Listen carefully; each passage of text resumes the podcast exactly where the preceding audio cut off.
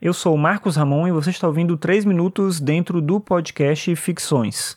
O Ficções é um podcast sobre filosofia e cotidiano e você pode ouvir os episódios no Spotify, no Deezer ou no aplicativo de podcast da sua preferência. No episódio de ontem eu falei sobre Sartre e sobre o existencialismo, mais especificamente sobre o conceito principal do existencialismo, que é a tese de que a existência precede a essência.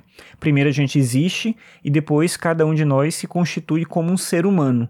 Não tem nada que seria uma, um elemento inato, uma natureza específica, uma condição inata anterior à própria existência. É na existência que o ser humano se faz como ser humano.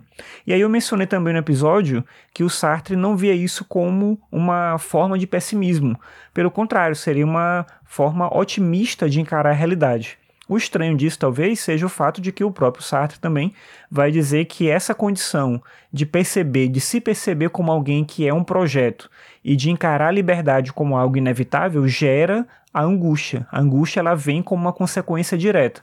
Importante também lembrar que o Sartre considerava o Kierkegaard como o pai do existencialismo, e o Kierkegaard trabalha a ideia de angústia justamente nesses termos que o Sartre vai desenvolver depois, claro que o Kierkegaard dentro de um contexto cristão e o Sartre através de uma perspectiva do ateísmo, onde ele não acredita nessa possibilidade de um Deus que determine algo para o ser humano, guie o ser humano em qualquer circunstância da própria existência. Mesmo entendendo a questão do livre-arbítrio, o Sartre ele entendia essa perspectiva de liberdade como algo independente de qualquer outra força, de qualquer elemento externo. Logo, o ser humano ele está por conta própria. Não existe um Deus para seguir, não existe uma determinação do que se deve fazer. A própria moralidade, portanto, é uma condição de construção do ser humano. Essa seria a forma do Sartre encarar essa questão.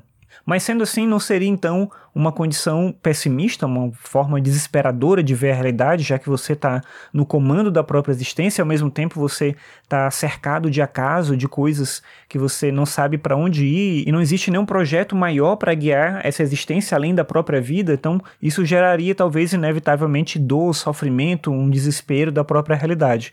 Mas o Sartre viu o contrário, ele encarava essa angústia como um elemento positivo, justamente porque o ser humano está no comando da própria vida, que ele vai entender através de um processo que é também doloroso, claro, mas ele vai entender que essa condição é a melhor condição possível, porque aquilo que ele faz e a maneira como ele age, as circunstâncias que cercam a vida dele, dependem dele, claro, dependem de outras pessoas também, você não consegue tudo que você quer, e quando algo de ruim acontece, não é completamente culpa sua, existem fatores sociais, culturais, políticos que determinam uma série de coisas na vida de cada um de nós, mas boa parte das coisas que nós fazemos tem a ver com as nossas decisões. Então, entender isso dá força para cuidar melhor da nossa vida e não aceitar algo como o destino, por exemplo, como se estivesse tudo determinado, tudo escrito e não fosse possível fazer nada para mudar a nossa própria história.